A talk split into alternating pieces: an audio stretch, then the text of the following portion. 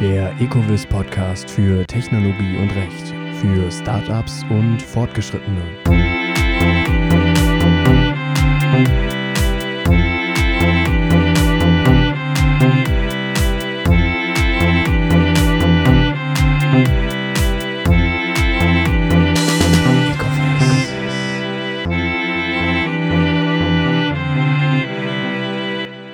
Herzlich willkommen, liebe Zuhörerinnen und Zuhörer, zu der heutigen sechsten Folge des Ecovis Podcast für Technologie und Recht.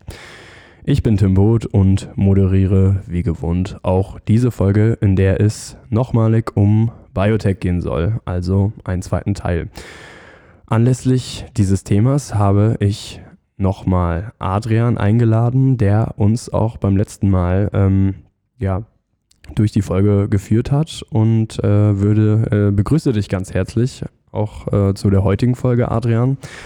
Und äh, ich hoffe, wir werden heute auch einige interessante Themen finden, über die wir diskutieren können. Ja, hallo, es freut mich hier zu sein. Ähm, die letzte Folge hat mir sehr viel Spaß gemacht und ich habe ein paar interessant, äh, interessante Themen mitgebracht und äh, ja, da denke ich mal, dass wir gleich einsteigen sollten.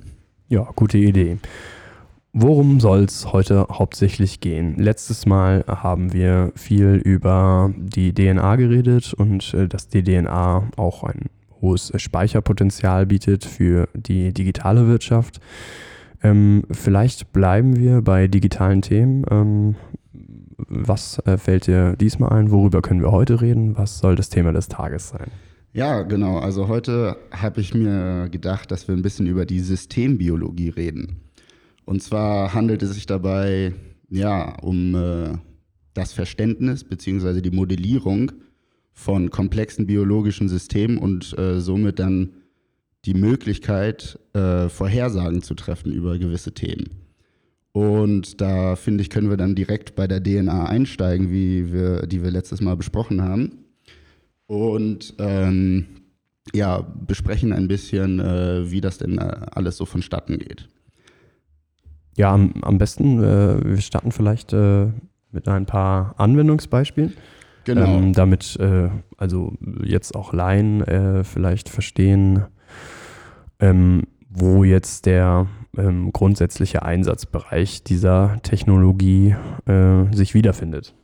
Ja, genau. Also ähm, ein ganz großes Themengebiet innerhalb dieser Systembiologie äh, ist die Mathematik. Und man möchte halt durch äh, mathematische Formeln und Differentialgleichungen oder ähnliches ähm, verstehen bzw. Vorhersagen treffen können, wie sich äh, Systeme verhalten werden über die Zeit oder im statischen Zustand. Dazu können wir uns dann gerne einmal so ein, äh, ein Genom angucken. Und, ja, äh, wird, wird, schwierig im Podcast. das ist ganz richtig, aber ähm, man muss da ein bisschen abstrahieren. Also wir, wir schauen uns so ein System an und äh, versuchen das dann in eine Differentialgleichung zu packen. Dadurch äh, müssen wir verstehen, welche Gene alle notwendig sind, beziehungsweise welche Gene angeguckt werden müssen. Dann diese ähm, verschiedenen Gene versuchen wir dann einzeln in ein Differentialgleichungssystem zu bringen, das voneinander abhängig ist unter gewissen Parametern und äh, anhand dieser Pat Parametern, die man experimentell oder äh, ja, durch äh, bereits existierende Literatur äh, erlangt hat, kann man dann ähm, ein System bauen, das ähm, ja, Vorhersagen treffen kann. Und äh, dieses wird auch sehr äh, häufig in der Industrie schon angewandt. Also das ist jetzt kein neues Paar Schuh, wie man so schön sagt. Ähm, das ist schon, wird schon weites, ja, weit verbreitet angewendet.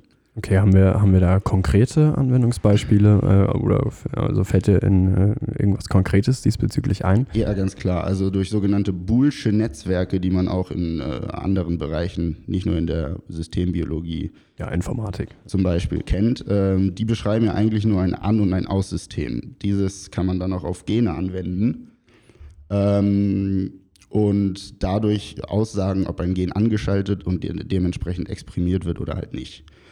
Und äh, im Grunde genommen will man eigentlich darüber, darüber herausfinden, welche Gene notwendig sind, um gewisse äh, Systeme aufrechtzuerhalten, beziehungsweise welche Gene nicht notwendig sind.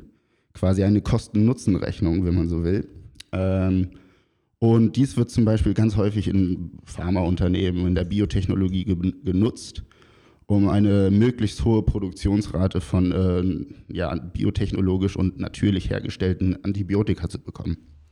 Also durchaus äh, wirtschaftlich relevant. Sehr wirtschaftlich, Thema. ja. Ähm, nun hast du äh, die Pharmaindustrie angesprochen. Ich kann mir aber vorstellen, dass jetzt das grundsätzliche Prinzip auch in ja, einer Vielzahl von anderen Bereichen zum Einsatz kommt. Ja, das ist ganz richtig. Also das ganz große Ziel, das wir natürlich haben, ist hier ein, äh, eine Kopie beziehungsweise ein äh, digitales System eines Menschen herzustellen. Soweit sind wir natürlich noch nicht. Äh, wir stecken noch in den Kinderschuhen, muss man dazu sagen, weil diese, diese Technologie beziehungsweise diese Disziplin eine sehr junge Disziplin ist und äh, erst ermöglicht wird durch die ganzen äh, Computer äh, beziehungsweise durch die Rechenpower, die man heutzutage hat. Und ähm, ja, wie weit ist man heutzutage? Also äh, wie beschreibt man das am besten? Man, äh, man kennt schon einige Einzelzellsysteme, kann die ganz gut beschreiben und kennt die Zusammenhänge in, innerhalb dieser Einzelzellen. Jetzt ist natürlich der, der nächste Schritt irgendwie ein komplexes äh, ja, ein Organ irgendwie äh, simulieren zu können und über die Zeit hinweg äh, Vorhersagen zu treffen, wie sich ein Organ, äh, Organ, wie die Zellteilung da drin funktioniert und wovon das abhängig ist. Da kennt man schon relativ viel. Ein äh, interessantes bzw. ambitioniertes Projekt ist die, äh, naja, eine Herstellung einer digitalen Leber. Okay, ja. Kommt mir ganz gelegen. das ähm. kommt wahrscheinlich nicht nur dir gelegen, das kommt den meisten Menschen sehr gelegen. Ähm, ja, also die Leber ist schon ein sehr äh, komplexes Organ. Ähm, also ist warum jetzt ausgerechnet die Leber? Weil die Leber, äh, weil alle Organe sicherlich sehr komplex sind, aber weil die Leber am wenigsten komplex ist oder wo, Nein, wo ist da der Zusammenhang? Eben nicht. Äh, die, eben nicht. Es, die Leber ist ein relativ komplexes Organ, natürlich weitaus weniger komplex als das Gehirn des Menschen. Und äh, vor allem noch viel wichtiger, der Hauptumschlagsplatz äh, zu testender bzw. wirkender Medikamente ist. Ah, also ähm, äh, spielen da auch äh, wesentliche Faktoren äh, der Wirtschaft eine Rolle. Dass es um Geld geht, wissen wir bereits. Ähm, ja, und da kommen wir direkt zum nächsten Thema der Systembiologie. Die möchte natürlich herausfinden, ähm, beziehungsweise eine personalisierte äh, Medikamentenauswahl ermöglichen und dadurch ähm, einem Computerprogramm sagen zu können, welches Medikament äh, anwendbar ist. Und dieses äh, Computerprogramm äh, spuckt dir dann quasi aus, welche Nebenwirkungen entstehen könnten. Ist natürlich ein sehr interessanter Gedanke. Eigentlich ist der Grundgedanke dabei ja ähm, statistisch. Also die Auswertung von äh, Big Data. Das ist richtig. Mit den Möglichkeiten, die heute äh, Computer bzw. die Rechenpower darstellen, ähm, wurde es uns viel einfacher gemacht, äh, riesige Datenmengen zu, zu verstehen bzw. zu visualisieren, was auch eine riesengroße Rolle spielt in der heutigen Zeit. Man kann nicht diese exorbitant großen Datenmengen äh, generieren, ohne sie dann in eine Form zu packen, die man äh, auch verstehen kann. Was ist äh, der Ursprung dieser, dieser Daten? Ist es, äh, sind es irgendwie aus, aus Patientenakten oder ist es aus ähm, Studien oder wo kommt äh, diese, wo, wo muss sich die Datenquelle verorten? Naja, also wir haben letztes Mal äh, schon drüber gesprochen, dass es so gewisse Projekte gab in, äh, in der Welt der Wissenschaft, zum Beispiel das Human Genome Project, das versucht hat, das menschliche Genom zu sequenzieren und es auch gelungen ist. Und diese Daten gibt es jetzt inzwischen äh, ja, mehr oder weniger frei zugänglich auf, äh, in Datenbanken. Und das ermöglicht natürlich den Wissenschaftlern, äh, ja, darauf zuzugreifen und äh, ja, einen Diskurs, einen internationalen Diskurs über solche Themen auch äh, voranzutreiben, was ganz wichtig ist, weil äh, einzelne Forschungsstätten können einen gewissen Teil dazu beitragen, aber niemals das große Ganze. Also also mir stellt sich die Frage, also klar, okay, in, in Datenbanken, ähm, aber das ist trotzdem ja nicht der, äh, der richtige Ursprung. Mich, mir stellt sich gerade die Frage, ob der Ursprung äh, eine Computersimulation ist, eine Studie äh, an freiwilligen Menschen oder auch an Tieren Oder äh, wie, wie muss ich das verstehen? Ja, das ist eine Kombination, würde ich sagen, aus äh, allen möglichen Dingen. Zum einen haben wir die Studien, die zuerst an Tieren durchgeführt werden. Also Mäuse äh, und, naja, dubioserweise auch äh, Schimpansen unter anderem. Ähm, andererseits gibt es zum Beispiel Patienten, bei denen äh, im Krebsstadium X äh, CTs, MRTs gemacht werden. Und diese Bilder ähm, werden genutzt an, und äh, analysiert. Da gibt es äh, verschiedene Systeme und Algorithmen, die diese Krebsbilder scannen. Und ähm, es wird ja intensiv daran gearbeitet, ähm, dass diese Programme nicht nur die Bilder scannen, sondern Vorhersagen treffen können äh, anhand dieser Bilder, wie sich so ein Tumor ausbreiten kann im Körper. Okay, sehr interessant. Dann kann also der gezielte Einsatz von Medikamenten wird dadurch natürlich wesentlich erleichtert. Das ist richtig, das will man ja auch. Diese, diese sogenannte personalisierte Medizin äh, spielt da eine große Rolle und ähm, ja, das, das wird wahrscheinlich dann auch die Zukunft sein. Okay, vielleicht bleiben wir noch kurz beim Krebs. Wenn es auf der einen Seite möglich ist, ähm, einen gezielten Einsatz von Medikamenten äh, bestimmen zu können, könnte ich mir gut vorstellen, dass es auch Methoden dazu gibt, ähm, um Vorhersagen bezüglich der Ausbreitung von Tumorzellen zu treffen. Ähm, äh, inwiefern ist das zutreffend, diese Aussage? ähm, ja, also man, man arbeitet sehr intensiv daran. Äh, und zwar gibt es, äh, ja, ein, ein Ansatz ist äh, zum Beispiel Lagebeziehung von gewissen äh, ja, krebsrelevanten Substanzen in einer Zelle äh, zu tracken. Das heißt, äh, anhand dieser ähm, CT-Bilder, die über die Zeit äh, aufgenommen werden, äh, analysiert man diese und kann, kann gewisse Stoffe feststellen, die in Lagebeziehung, in naher Lagebeziehung zu anderen äh, wichtigen Stoffen stehen. Und aus dieser ähm, ja, Analyse kann man quasi eine Kartografie erstellen, die interessanterweise ähnliche Algorithmen wie äh, Google Maps be äh, benutzt. Also da merkt man, dass auch äh, sich die Systembiologie gerne an äh, ander, anderen Algorithmen bedient und die auch äh, nutzt, um äh, ja, und für ihre Zwecke nutzt. Ähm, des Weiteren möchte man damit ja auch mehr Daten generieren, die dann wiederum um zurückzukommen, auf diese Datenbanken hochgeladen werden können und dann anderen Wissenschaftlern in anderen Bereichen, die vielleicht äh, andere Medikamente oder generell Medikamente untersuchen, die auf Krebspatienten zugeschnitten sein sollen.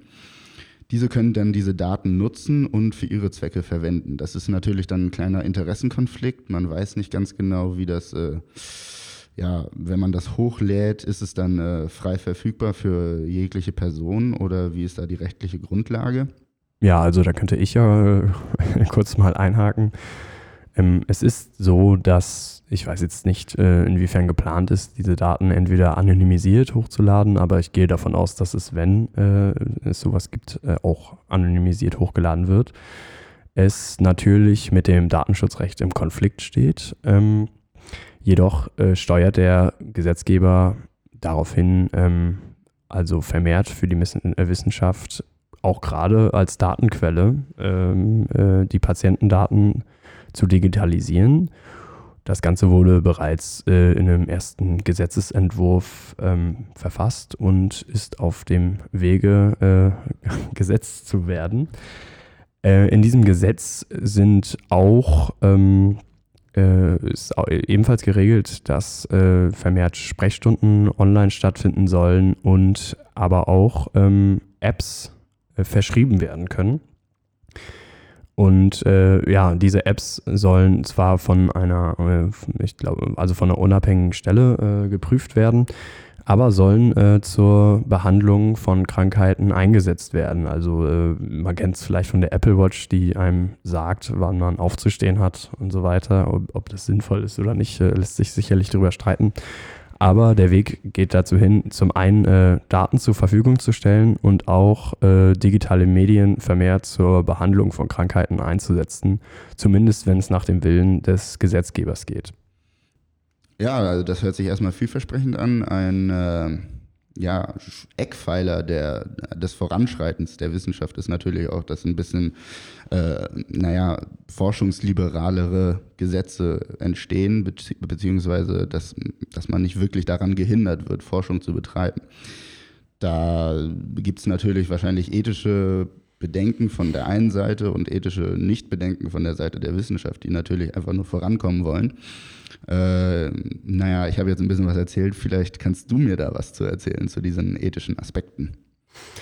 Ja, die ethischen Aspekte. Also, wie du schon angesprochen hast, äh, muss man natürlich einen Ausgleich finden zwischen der Wissenschaft und äh, der, dem ethischen Aspekt, der dem natürlich äh, etwas im Wege steht, äh, beispielsweise Menschenversuche durchzuführen, mitunter auch Tierversuche, äh, Tierversuche durchzuführen und äh, das ist natürlich ähm, einzuschränken, weil äh, ich glaube auch dir oder dir sicherlich bewusst ist, dass natürlich nicht jede Wissensquelle ähm, auf all, also dass für die Wissenschaft nicht ähm, alles geopfert werden kann und insofern sich natürlich äh, Menschenversuche nicht anbieten, vor allem auch aus dem Aspekt, wie man vor allem gerade, denke ich, in ähm, oder was man klinischen Studien äh, vorwerfen könnte, dass die äh, Menschen mit, mit Geld locken und die Menschen,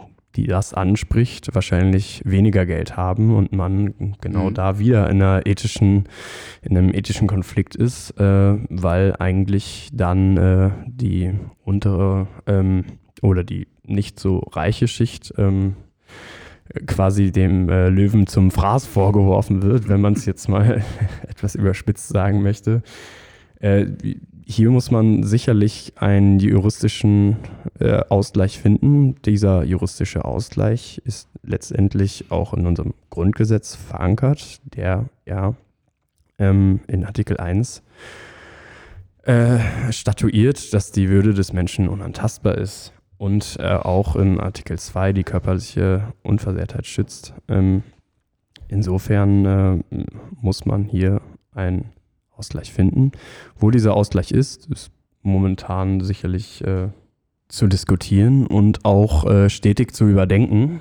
Ähm, wo, wobei man da vorsichtig sein muss. Also, ähm, naja. ja. Ähm, ja, da habe ich ähm, eine andere, also beziehungsweise eine Frage, weil zum Beispiel äh, gehen wir zurück auf die Systembiologie, die ja kaum noch abhängig ist von ähm, Versuchen, sage ich mal, am Objekt. Natürlich äh, zielt sie immer darauf hin, dass äh, die äh, Medizin, das Medikament oder der Prozess, der da verstanden werden will, ähm, am Ende des Tages auf den Menschen angewendet, an, angewandt werden kann. Ähm, aber sie nutzt ja keine Menschen mehr an sich, um äh, Forschungsergebnisse zu bekommen, sondern äh, sie ja, funktioniert anhand von äh, Computermodellierung. Ne? Das, ist ja, ähm, das ist ja der entscheidende Punkt hier, dass eben keine Tierversuche oder keine ja, lebenden Ressourcen dann mehr äh, benutzt werden.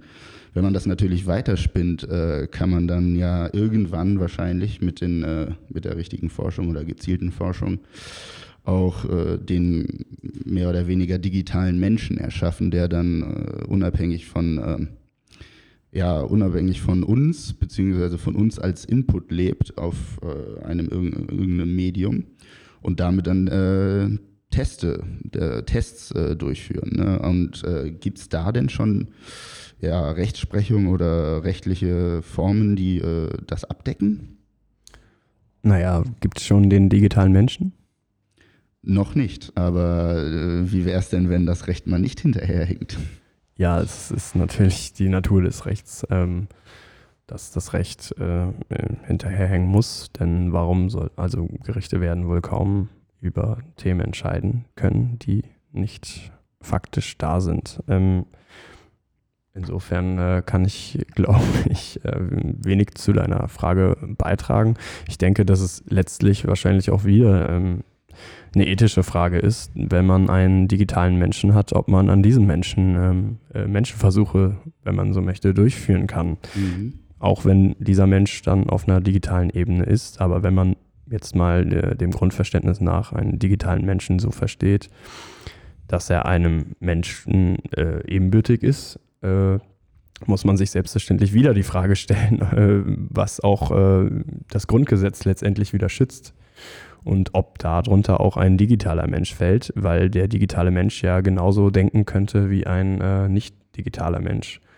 Insofern ist es vielleicht doch auch eher eine politische Frage als eine juristische letztendlich. Ja, da bin ich sehr gespannt, was die äh, Zukunft uns so bringen wird und äh, freue mich oder hoffe, dass wir ja weiterhin so interessante Themen besprechen können. Ja, äh, ich äh, sehe das äh, auch eigentlich als eine positive Entwicklung an, ähm, denn letztlich ist die Wissenschaft ja für die Menschen und nicht gegen die Menschen. Ähm, ja, bleiben wir vielleicht äh, bei diesem Statement für die Folge. Äh, ich bedanke mich äh, ein zweites Mal bei dir. Das ist ja äh, fürs Kommen, Adrian. Ja, vielen Dank, dass ich hier sein durfte. Das hat wieder sehr viel Spaß gemacht. Ja, äh, freut mich. Ähm, und bedanke mich natürlich bei Ihnen, äh, sehr geehrte Zuhörerinnen und Zuhörer. Wenn es Ihnen gefallen hat, äh, verweise ich äh, einmal mehr auf äh, die Abonniermöglichkeiten und hoffe, dass wir uns beim nächsten Mal wieder hören. Vielen Dank.